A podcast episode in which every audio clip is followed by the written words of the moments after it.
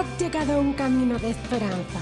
Palabras que fortalecen, afirman y establecen el propósito de Dios. Un camino de esperanza es una vida con Jesús. Damos gloria a Dios en esta hora y damos gloria al Dios Padre, al Dios Hijo y al Dios Espíritu. Y damos gloria a Dios por esta nueva oportunidad que tenemos una vez más de poder exaltar y glorificar el nombre del que vive y reina por los siglos de los siglos. La palabra de Dios nos enseña cómo debemos nosotros vivir nuestra vida de fe y cómo debemos comportarnos conforme a la voluntad y al propósito de Dios. La palabra de Dios en el libro de Job, en el capítulo 5, en el verso 2, dice estas palabras. Es cierto que al necio lo mata la ira y al codicioso lo consume la envidia.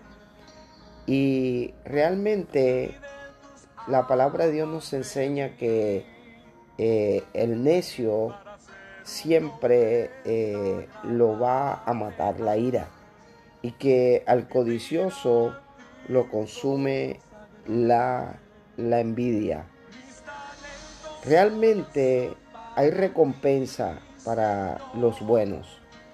Y la palabra de Dios nos enseña que para los malos habrá también un castigo. Dice Proverbios capítulo 13, el hijo sabio acepta que su padre lo castigue. El hijo malcriado no permite que se le llame la atención. Los que hablan de hacer el bien reciben su justo premio, pero los traidores reciben el castigo que se merecen. Verso 3. El que cuida lo que dice protege su vida. wow. El que solo dice tonterías provoca su propia desgracia. Y dice el verso 4, el que desea tener sin trabajar, al final no consigue nada. Trabaja y todo lo tendrás. La recompensa de nosotros comportarnos conforme a la voluntad de Dios.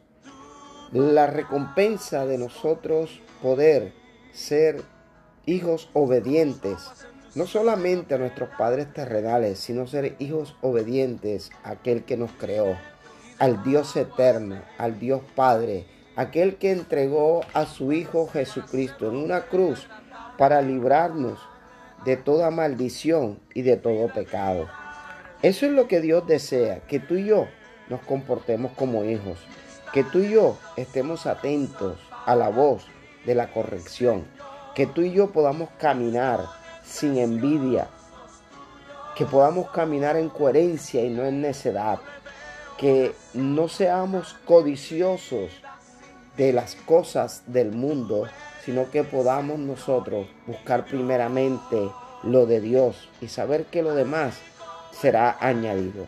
Pero es muy tremendo cómo termina el proverbista en este verso 4.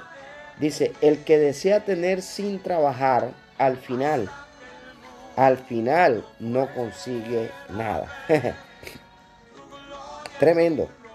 El que desea tener sin trabajar, al final no consigue nada. Trabaja y todo, todo lo tendrás.